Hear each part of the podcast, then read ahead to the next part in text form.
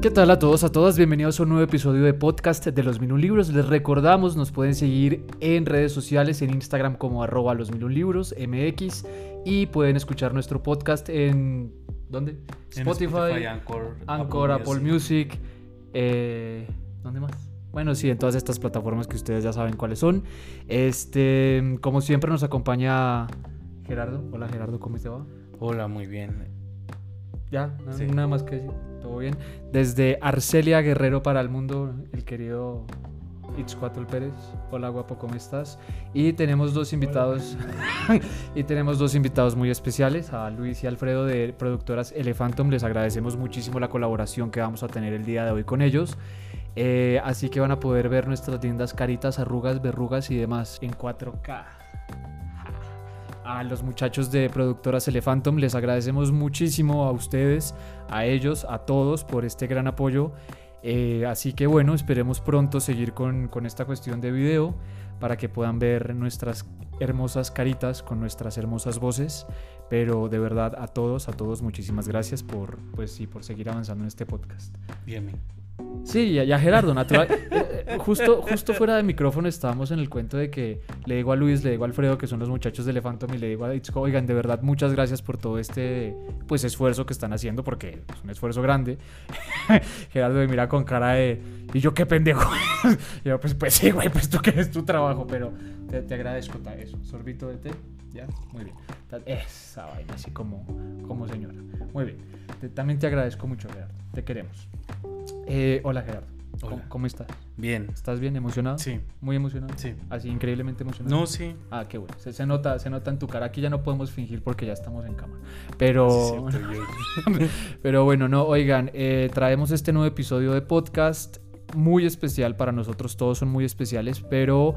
Les traemos estos dos libros, que son dos libros preciosos de la editorial española Zorro Rojo. Este, aquí Gerardo va a ir mostrando los libros, que es de los ovnis y de los fantasmas. Son dos historias ilustradas de cada fenómeno que se ha dado a lo largo de la historia, más que nada en la literatura, en el cine, en la cultura popular. Son libros verdaderamente preciosos, libros que claramente pueden adquirir con nosotros, ¿verdad? Estaría hermoso, precioso, divino. Aquí mi, mi modelo, mi hermoso modelo Gerardo les va a ir mostrando cómo son estas pues estos libros por dentro. Sabemos que pueden llegar a ser un poco costosos, pero de verdad se los juro, tienen una joya entre las manos. Son dos libros y todo lo que hace Zorro Rojo es una cosa preciosa. Este, como datos biográficos muy sencillos, muy simples, la editorial Zorro Rojo es una editorial que nace en 2004 bajo la tutela, digámoslo así, del gobierno español, del Ministerio de Cultura. Obviamente hay privados, pues hay editores, hay ilustradores, hay pues todo un equipo editorial de por medio, pero es gracias al Ministerio de Cultura de Español que nosotros podemos adquirir estas preciosas piezas. Tienen, ¿dónde tienen sede?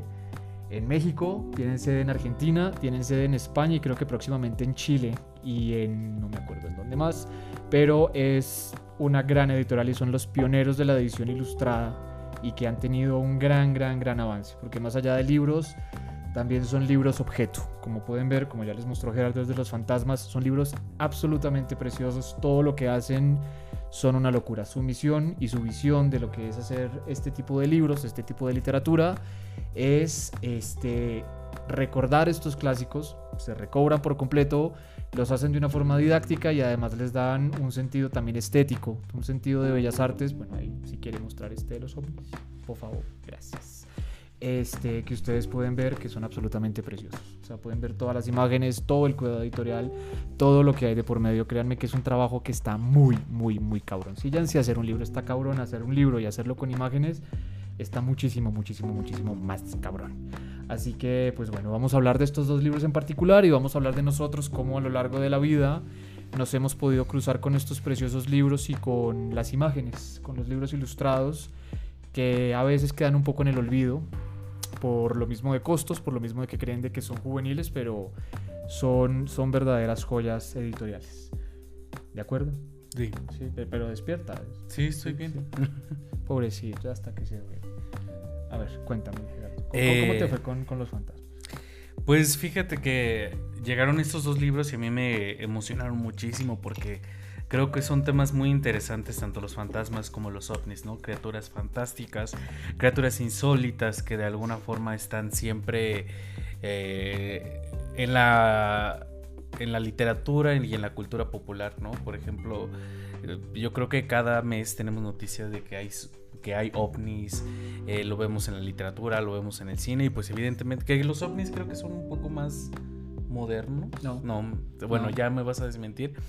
Pero eh, justo David y yo nos dimos a la tarea de leer. David leyó los ovnis, yo leí los fantasmas porque a mí los fantasmas siempre me han gustado, siempre han sido como una debilidad mía. A ver, bu, bu. Ay, qué chiste tan feo, David.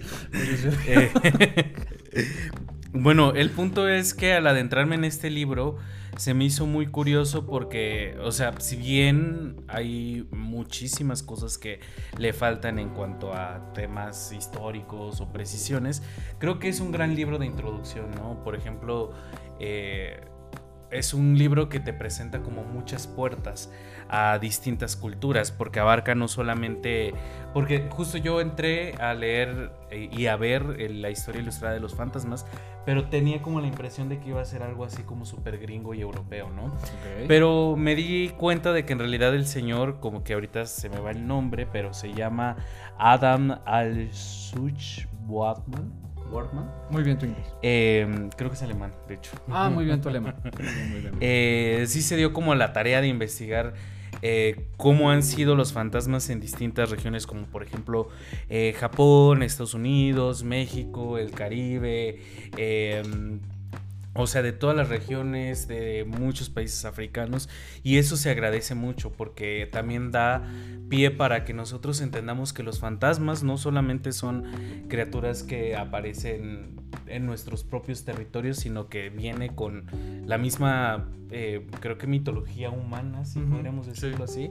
O sea, que en todas las culturas hay fantasmas, porque tiene que ver con esta eh, relación natural que nosotros tenemos con la muerte. Y bueno, ustedes van a decir, bueno, pero ¿qué es un fantasma? Mucha gente en realidad sabe que es un fantasma, ¿no? Porque creo que todos han, lo han visto en películas, lo han visto en libros o eh, cuando eran jóvenes. No sé si a ti te pasó en alguna vez que eh, con tus primos se contaban historias de fantasmas. No, pero hay una serie muy buena que era japonesa que se llamaba Historia de Fantasmas. Nunca se la pilló. Parce, es una joyota. O sea, a mí que no me gusta el anime, o sea, como que no profundizo en el tema estaba muy chida y la pasaban por Cartoon Network.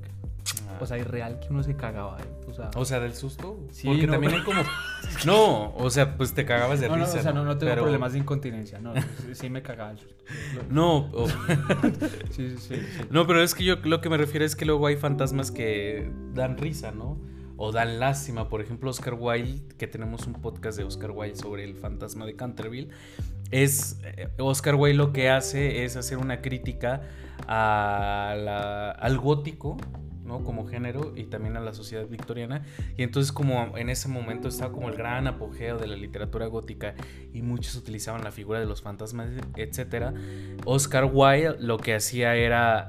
Eh, pues se burlaba, entonces era un fantasma que había perdido sus habilidades para asustar y entonces ya, o sea, arrastraba su cadena y, y, salían así como los victorianos, así como todos materialistas y decían así como, ay, fantasma, por favor, póngale aceite a su este, cadena. A su cadena porque no nos deja dormir.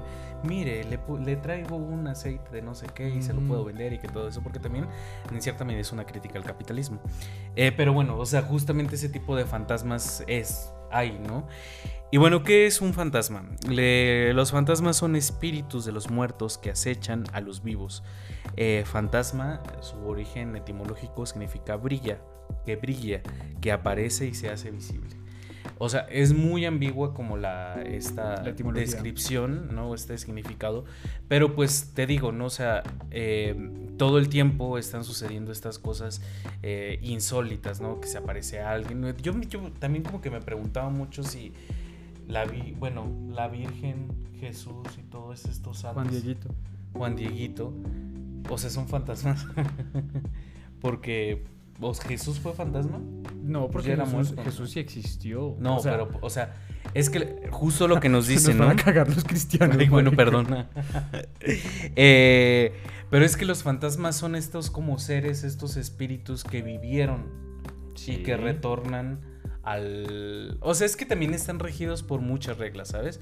O sea, porque por ejemplo cada cultura, cada mitología tiene sus propios mecanismos de cómo los muertos van hacia, eh, hacia el mundo de los muertos, ¿no? Por ejemplo, para no decir cielo y el infierno. Entonces sí hay como un procedimiento que no, digamos, si por ejemplo eh, en la cultura mexica, en la cultura azteca, si el perrito o Xoloscuincle no te llevaba al, al, al, al, Mictlán, pues entonces obviamente regresabas porque hay como un procedimiento inconcluso, ¿sabes? Todos estos datos que les menciono sobre los fantasmas están agrupados alrededor de pues los siglos, ¿no? Por ejemplo, desde la antigüedad, el siglo XIX, el siglo XX, el siglo XXI y en ese sentido pues es un trabajo que se vuelve en cierta medida histórico. Eh, también lo que me gusta mucho es que no solamente se queda como ahí en ver cómo están los fantasmas, sino que se adentra muchísimo en cuestiones así como curiosas y a la vez también se transforma como en una especie de diccionario que te platica y que te contextualiza de dónde vienen los fantasmas, ¿no? Que los fantasmas pueden tener así muchísimos nombres, no solamente se conocen como fantasmas, ¿no? Eh, por ejemplo, ¿dónde estaba? Por ejemplo, hay unos que se llaman... Eh, Yurei, Brujabel, eh, Dupis, o sea, de verdad son un montón de nombres que se les dan a estos seres que vienen desde otra, otro paradigma de la realidad y que nos vienen a visitar. Eh, también es muy interesante cómo están estas prácticas alrededor pues del tiempo porque hay una serie de invocación, evocaciones, cuando los fantasmas los llaman eh, los humanos, cuando se hace todo un festival en torno a, los muertos, a los fantasmas para que nos hagan una serie de favores. Eh, y justo creo que es algo que se me hizo muy interesante del libro en cuestiones como simbólicas y también teatrales que evidentemente a mí me llaman mucho la atención es que durante, sobre todo a finales del siglo XIX y principios del siglo XX, empezaron a ver como esta teatralización de los fantasmas, eh, en la medida de que se empezaron a ver como clubes de fantasmas para, no sé, se agrupaba la gente y decía, sí, más que para asustarse era como para tener esta experiencia paranormal ¿sabes? No sé si has visto, por ejemplo, en TikTok que luego hay chavos que agarran a todo su set de producción y se van como a casas abandonadas, a cuevas, a ah, bosques, a cementerios. O sea, básicamente eso, eso hacían. O lo que sucedía es que habían una serie de obras de teatro en las cuales eh, por una serie de artefactos pues mágicos, algunos trucos, eh, evidenciaban la presencia de, Fantasmas. Fantasmas. Que en cierta medida eran como más un montaje que una. Eh, un, acontecimiento, un, acontecimiento, real de los fantasmas, porque los fantasmas tienen que ver más con caracteres simbólicos eh, específicos de pues rituales, de venganza, etcétera. Y estas personas lo que hicieron fue como descontextualizar todo y decir, bueno, vamos a hacer un montaje, vamos a hacer una obra de teatro para que la gente diga, ah, un fantasma. ¿Cómo, cómo, cómo? Oh. un fantasma, ¿no? Y entonces aparecían, pero evidentemente todo era como, no sé si ustedes ven ahí una esfera, alguien la estaba sosteniendo detrás o o si aparecía, si desaparecía alguien es porque había un mecanismo debajo del piso para que se lo chupara, etc. Un montón de cosas así. Eh, me gustó muchísimo las ilustraciones, que creo que las ilustraciones son como muy, muy nobles, eh, muy, muy, muy hermosas. Eh, y que contextualizan mucho. Esa primera página es preciosa, a ver si la puede mostrar. O sea, si empieza el libro. O sea, a ver si lo puede quitar el micrófono. O sea, la verdad que está precioso, ¿eh? precioso, muy bonito. Ajá, ¿y qué, qué, más, qué más nos puede mostrar? Eh, pues aquí, por ejemplo, pues es como una gran variedad y te digo que yo me quedé con, con esa idea de que solamente iban a ver como fantasmas en Europa, en Europa y en Estados Unidos. Entonces, eh, mira, por ejemplo, ahorita le estoy mostrando, que no se va a ver en el podcast, pero estoy mostrando la foto de un castillo y es que creo que, bueno, no creo, se evidencia mucho cómo eh, los castillos son los espacios donde abundan los fantasmas, ¿no? Donde se muere una persona y como digamos, no tuvo una muerte digna, entonces anda merodeando. Las casas también van a ser como espacios donde los habitan los fantasmas y solamente los fantasmas pueden llegar en cierto momento. Por eso eh, los montajes que se hicieron en el siglo XIX pues son falsos, ¿no? O sea, porque no es así como de, ah, yo voy a invocar ahorita un fantasma.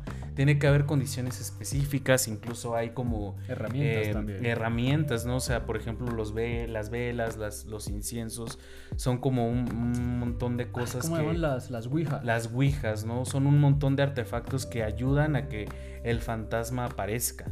Pero no se puede ser así como. Se tienen que dar como las condiciones, según eh, la historia ilustrada de los fantasmas. Y justo cuando estaba leyendo eh, la historia ilustrada de los fantasmas, eh, no sé si la gente cree. ¿Tú crees en fantasmas, David? No, nunca he tenido una experiencia así paranormal, ¿eh? La verdad que no. ¿Usted cree en los fantasmas? Pues la verdad que no. Tampoco. no, pero creo que.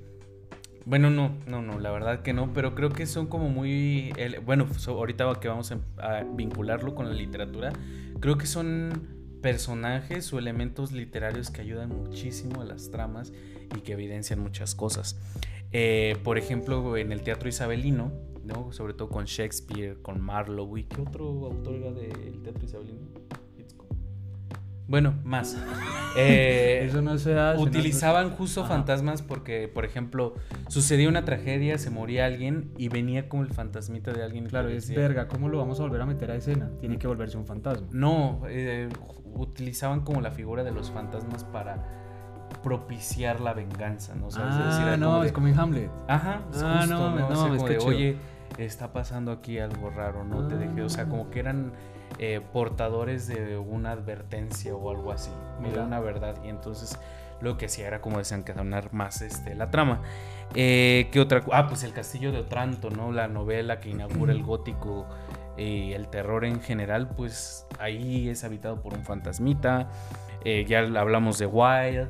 En el, en, la, en el caso mexicano, pues está Elena Garro con su obra de teatro Un Hogar Sólido, donde pues todos los son como muertos, fantasmas, por así decirlo, que están en una en un ¿cómo se llama? un mausoleo, un mausoleo familiar y todos están esperando el fin del mundo. Amparo Dávila. Em, Amparo Dávila, ¿cómo se llama ese fantasma de Amsterdam? No, Estocolmo. Estocolmo y algo, ¿no? Estocolmo 38, una cosa así. Cuentazo. Aura. Aura de Fuentes.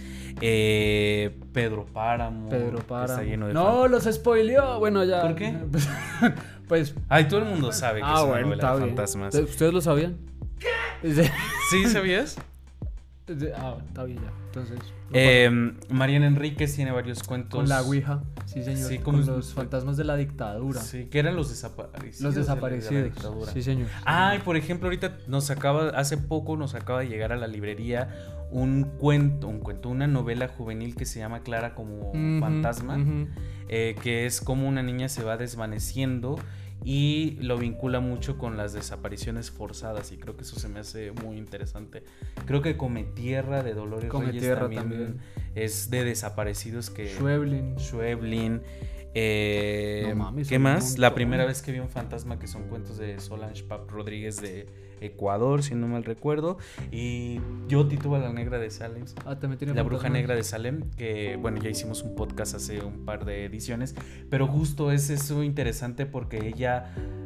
Eh, es que también es desmitificar esta idea de que los fantasmas son malos. O sea, si hay como fantasmas malos, entidades malas, por así decirlo, pero también hay fantasmas que te ayudan, ¿sabes? Por ejemplo, en el caso de Tituba, vayan al podcast pasado o antepasado o antepasado, para que vean cómo, por ejemplo, en el caso de Tituba, ella acude a sus antepasados que son fantasmas. Él, eh, por ejemplo, ella no les dice fantasmas, sino son los invisibles, ¿sabes? Los invisibles y estos invisibles lo que hacen es propiciarle conocimientos para que ella los aplique en su realidad. Eh, y ahorita estoy leyendo una novela que le robé a David, no, no es cierto, se la pagué. Que se llama Los Elementales, que son un tipo de fantasmas, de hecho, se llaman los elementales, los fantasmas. O bueno, ah, esos seres. de verdad, mira, este. Porque lo interesante de este libro es que también tiene una tipografía. Sí podríamos llamarlo tipografía de, de fantasmas. A ver, y aquí está, mira. elementales. Ah, no mames. Eh, un amplio espectro de espíritus de la naturaleza como las hadas, los duendes y los demonios.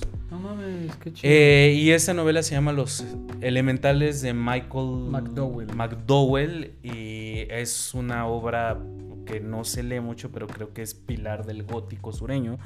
Y pues nada, este, ese sería como lo que he rastreado yo de fantasmas en la literatura y que al leer este libro ilustrado, eh, pues me llamó mucho la atención para contextualizar y ver que los seres humanos siempre han eh, convivido con la idea de los fantasmas, así como los santos, Diosito y todas estas cosas. O Jesús. Jesús. también los fantasmas están dentro de la, del pensamiento mágico, ¿no? podríamos llamarlo también como una, ¿cómo se dice? Eh, lo que decía Levi Strauss de la eficacia, simbólica eh, y bueno, David, no sé cómo te fue a ti con. No, no, pero espera, espera. ¿Usted lo han asustado alguna vez? Sí, pues no ves. O sea, luego voy con David al cine. Usted lo han asustado, pero usted no cree en los fantasmas. Bueno, por ejemplo, cuando me perdí en el bosque. Se perdió en el bosque. Bueno, ¿Usted, qué está haciendo en el bosque? ¿Te acuerdas cuando fuimos a, a la loma? Ah. O sea, que es un, es un bosque que es solitario, o sea, no hay nadie casi casi. Sí, quién sabe qué barbaridades está haciendo. No, pero me iba de pinta mucho ahí. Sí, no, pero, lo asustó algo.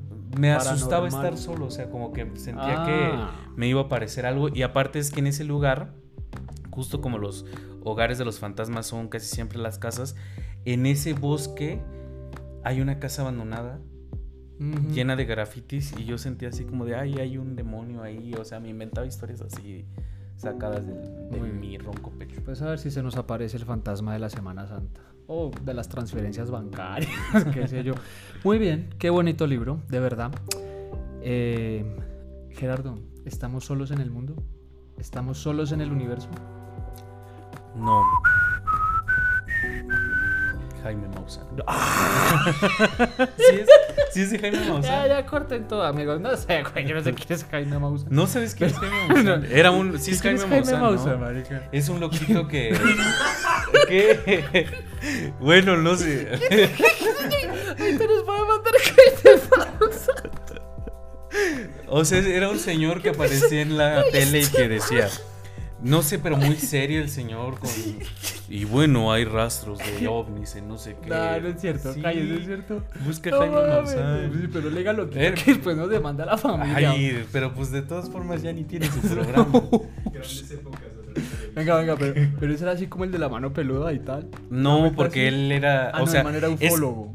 Ajá. No, es que por ejemplo en el caso de los fantasmas uno dice, güey, te voy a contar una historia para entretenerte y que te dé miedo, para que reflexiones a través de los fantasmas y las desapariciones forzadas. Pero otra cosa es ya inventarte... Eh, él lo hacía, no sé, o sea... estaba cagado su. Porque aparte era cómico su, su, programa. Su programa. Él lo hacía con total seriedad, pero. Ya, ya, ya. Bueno, muy bien. Perdón, señor Jaime Maussan, si aún es un fantasma, pues por favor no nos asuste. Eh, los UFOs, los ovnis, o los. Me acaban de decir cómo era. UAP, que ahorita se me va como dice el acrónimo. Pero UFO, pues en inglés, ovni como objeto volador no identificado. Este, en español, pues es el acrónimo que se le da a pues estos objetos voladores que no necesariamente tienen que ser aliens, pero que mm, sí se le denominan en su gran mayoría como aliens porque es lo que está en el imaginario popular. Este libro tan bonito, tan precioso que ustedes ven aquí, aquí lo vamos a ir abriendo, bien bonito, bueno, acaba en un alce siendo abducido. Y pues acá está... Se llama abducir. Sí, o sea, abducir cuando llegan y según se lo roban y tal.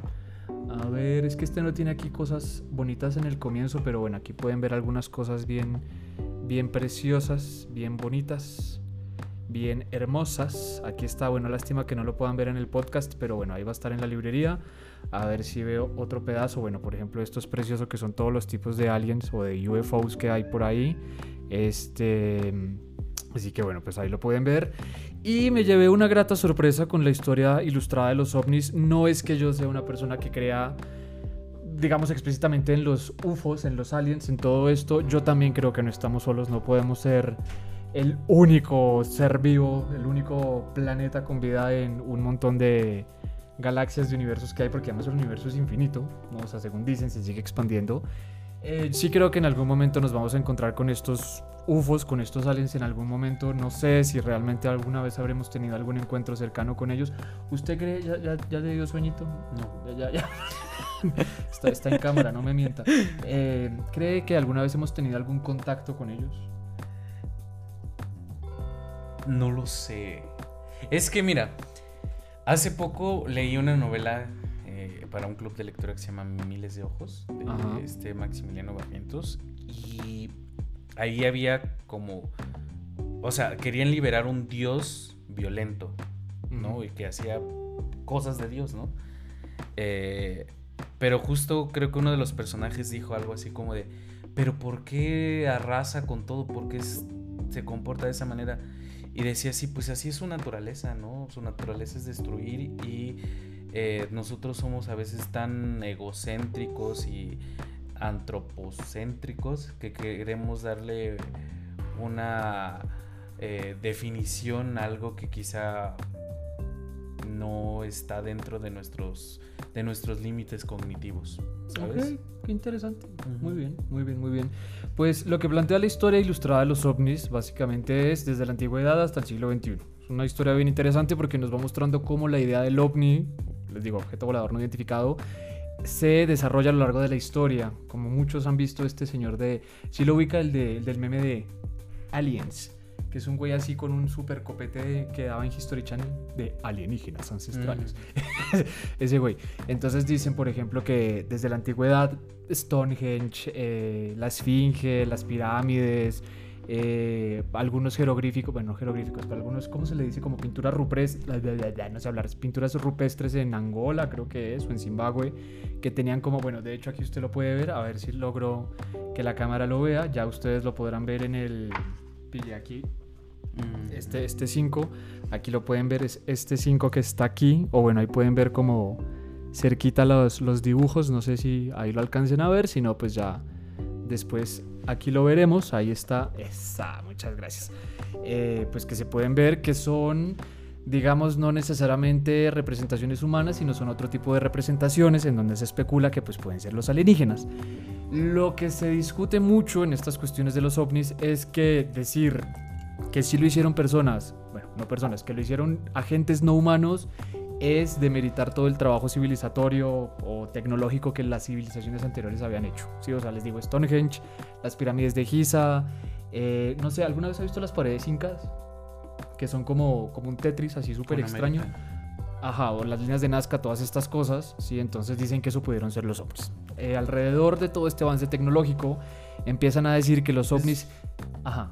Siento que eso también es como muy discriminatorio, ¿no? Es así como de, ah, ustedes tienen cultura, o sea, sobre todo por los europeos, ¿no? Sí. Que es así como de, ah, ustedes no pudieron hacer, esto, entonces vinieron los ovnis y se los hicieron. Ah. Exactamente, porque no creen que tengamos este avance tecnológico.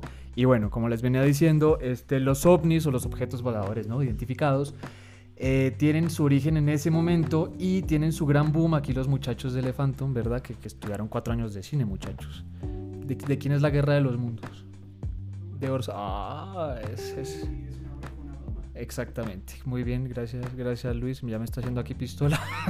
Esto no lo pueden ver ni en cámaras ni en micrófono, pero efectivamente. O sea, lo que pasó fue que la Guerra de los Mundos de Orson Welles, que fue una novela, señor. Y Zorro Rojo tiene una edición bellísima, bellísima de la... Está preciosa y viene con el póster y toda la vuelta. Está bien, bien bonita. También se la pueden ver ahí en la librería. Total, esa novela, eh, pues un, sujeto aquí en Inglaterra, fue en Inglaterra, fue en Estados Unidos, fue en Inglaterra, hizo una, ¿cómo se dice? Radionovela, radiorepresentación de la Guerra de los Mundos. Y lo que sucedió fue que la gente pues se lo empezó a creer ¿no? Entonces empezó a decir, no mamen, no mamen, no mamen, o sea, sí llegaron los ovnis o llegaron los aliens, los extraterrestres, lo que sea.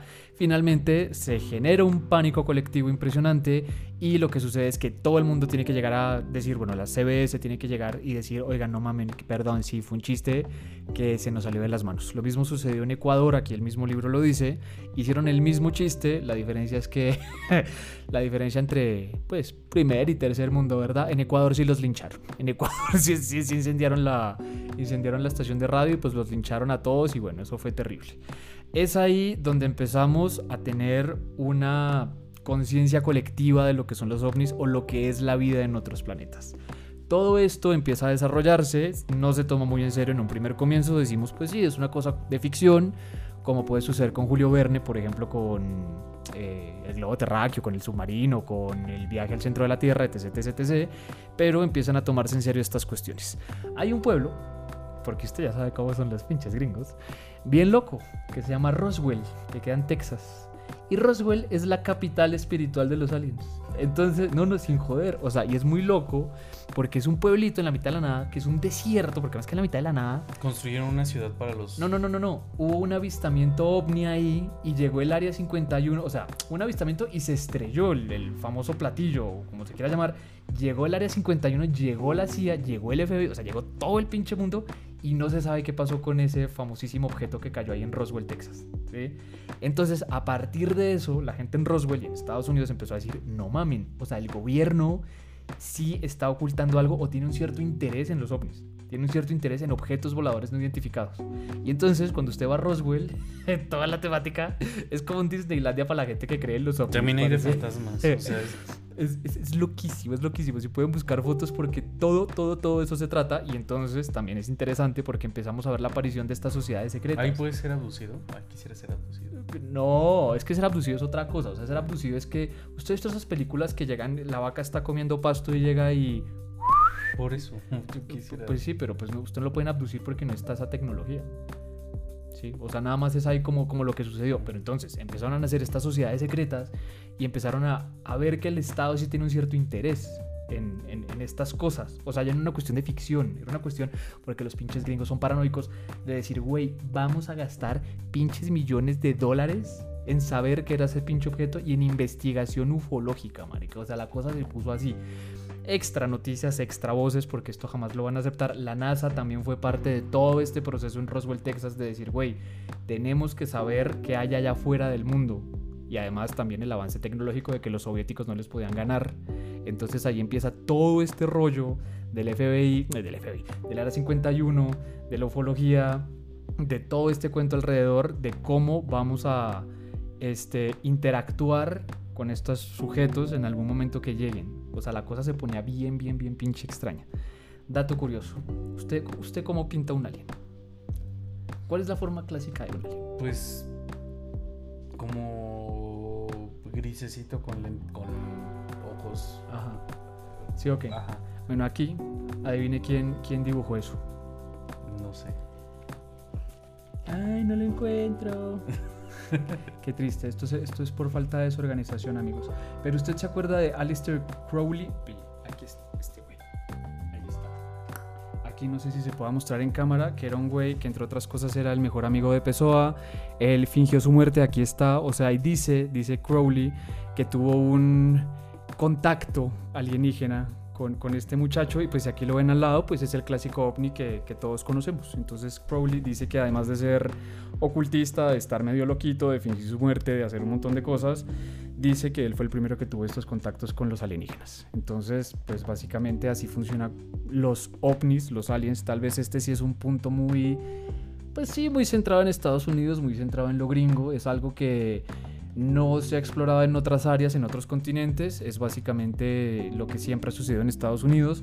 No hay mucha literatura sobre ovnis, hay uno que usted me dijo que se llama, que es de Octavia Butler. Ah, o sea, no es así como, pues es de la trilogía de Xenogénesis, que básicamente es, o sea, el mundo se fue a la chingada porque hubo una guerra nuclear y entonces lo que sucedió es que varios alienígenas, eh, se llevaron como a seres humanos al espacio y los pusieron como, pues no sé, como en unas incubadoras para que sobrevivieran por años.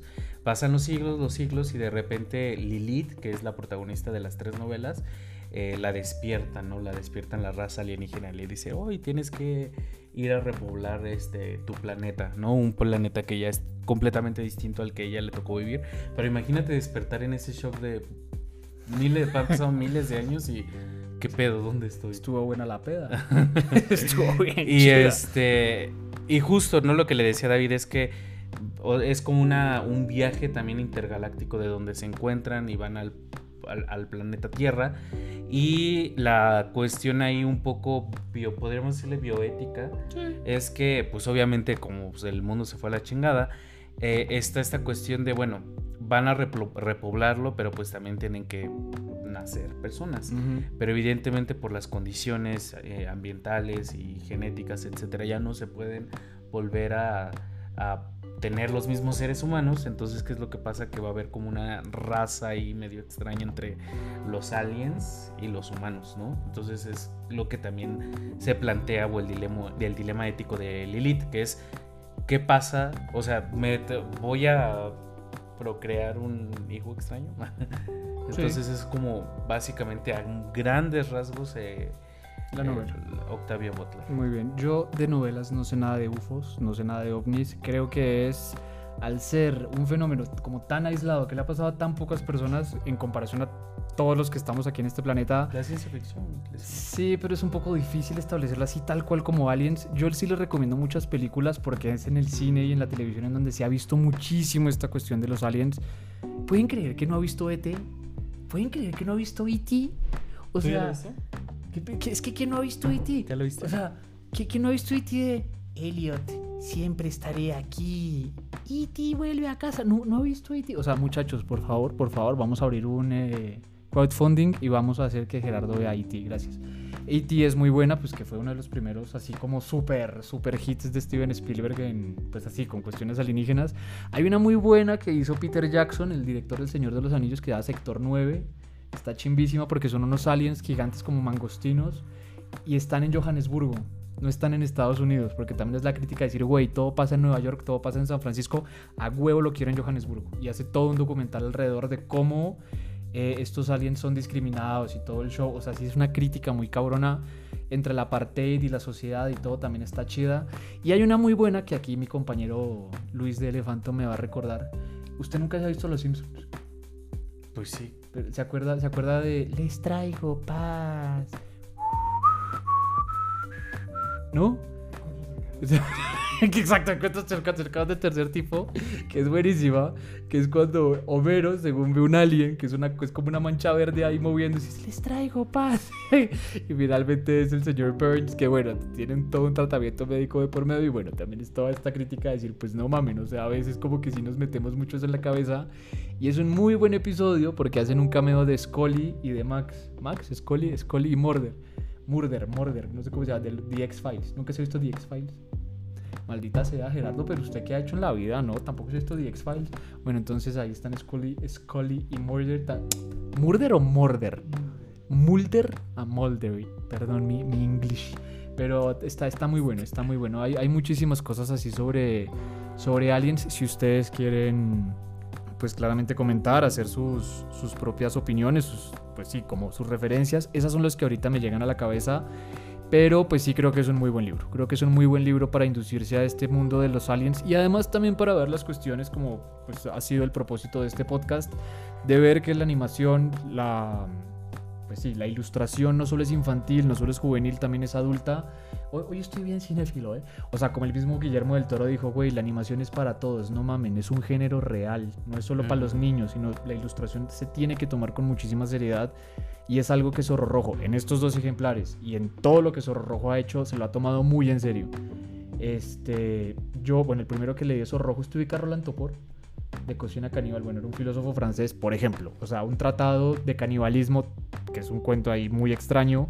Y Zorro Rojo se puso en la idea de poder este, dibujar los platillos. ¿sí? Entonces es entender que la animación, que la ilustración también es un tema muy serio y es otra forma de ver la literatura. La novela gráfica, el manga, eh, ¿qué más? Los, bueno, las formas de ver el mundo y, y sí, o sea, es, algo muy interesante, que todos creo que es una invitación que ambos tenemos para ustedes, para que además de, bueno, obviamente comprando los libros y esto y lo otro, que sí valoren a los ilustradores, valoren todo el trabajo editorial que hay de por medio, porque se hace con un amor, sí creo que inconmensurable y que vale muchísimo la pena seguir estos proyectos editoriales.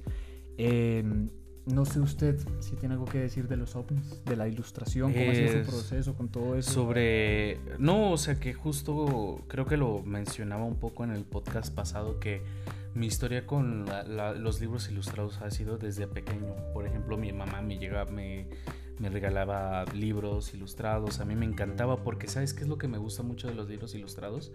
Sobre todo cuando tienen paisajes, me potencia. O sea, yo me viajo, yo me voy en los paisajes. ¿Te teriza? Sí, ¿Te prende? porque siento que estoy como, por ejemplo, ¿no? Si abres aquí un capítulo y ves la imagen que está ahí con el lago, los pinos, yo me quedo ahí embobado porque siento que es un, son libros para contemplar, ¿no? Para estar ahí, porque te sientes habitado por, esos, por esas ilustraciones muy bonitas. Por eso yo, mi mamá me compraba muchos libros ilustrados que quién sabe dónde están. De tanta mudanza, de tanto que me fui y los perdimos. Pero, pero sí, ¿no? O sea, los mangas. Eh, ahora, con, justo creo que este año empezamos a leer en el club de lectura otra cosa que no sea novela. Pero justo leer manga, en enero leímos Hierba y como también como la ilustración potencia el texto, pero la ilustración por sí misma también comunica. Entonces eso es lo que se me hace muy interesante de estas este, ediciones de Sol Rojo, que de verdad son preciosas. Yo quisiera quedármelas todas. ¿Verdad que sí? Eh, y tiene como esta división, ¿no? De lo público general, vamos a llamarlo así, pero también tiene como una línea infantil que también es preciosa y que sobre todo tiene un catálogo de los clásicos increíbles de la literatura eh, universal. Pues muy bien, muy bien. La gente a veces nos escribe para que sepan y dicen, ay, ustedes deberían de, ustedes deben de tener todos los libros. No, amigos, no, yo, chica, yo quisiese, yo quisiese, pero no pudiese. Son muy caros, pero no, de verdad que valen cada centavo la pena. Pues sin más, Gerardito, nos vamos. Sí, que ya tengo hambre. Está bien, vamos a comer. Itzko, te amo. más que Gerardo. No, Itzko, eh, Itzko, no te ama tanto. Gerardo no te ama tanto. Por favor, no, no me lastimes, Gerardo. Alfredo, Luis, de Elefanto, muchas gracias. Nos amamos. Gracias. Ya estamos nadando en sudor porque entre la crisis y todo esto. Ah, bueno, gracias por delatarme. Pero bueno, pues sin más, a todos muchísimas gracias. Nos vemos en un próximo episodio de podcast de los Mil Libros. Esto fue Historia Ilustrada de los Fantasmas y los OVNIs por Zorro Rojo. no, no, no definimos el final, así que bueno, eso sería todo. Los amamos. Bye, besitos.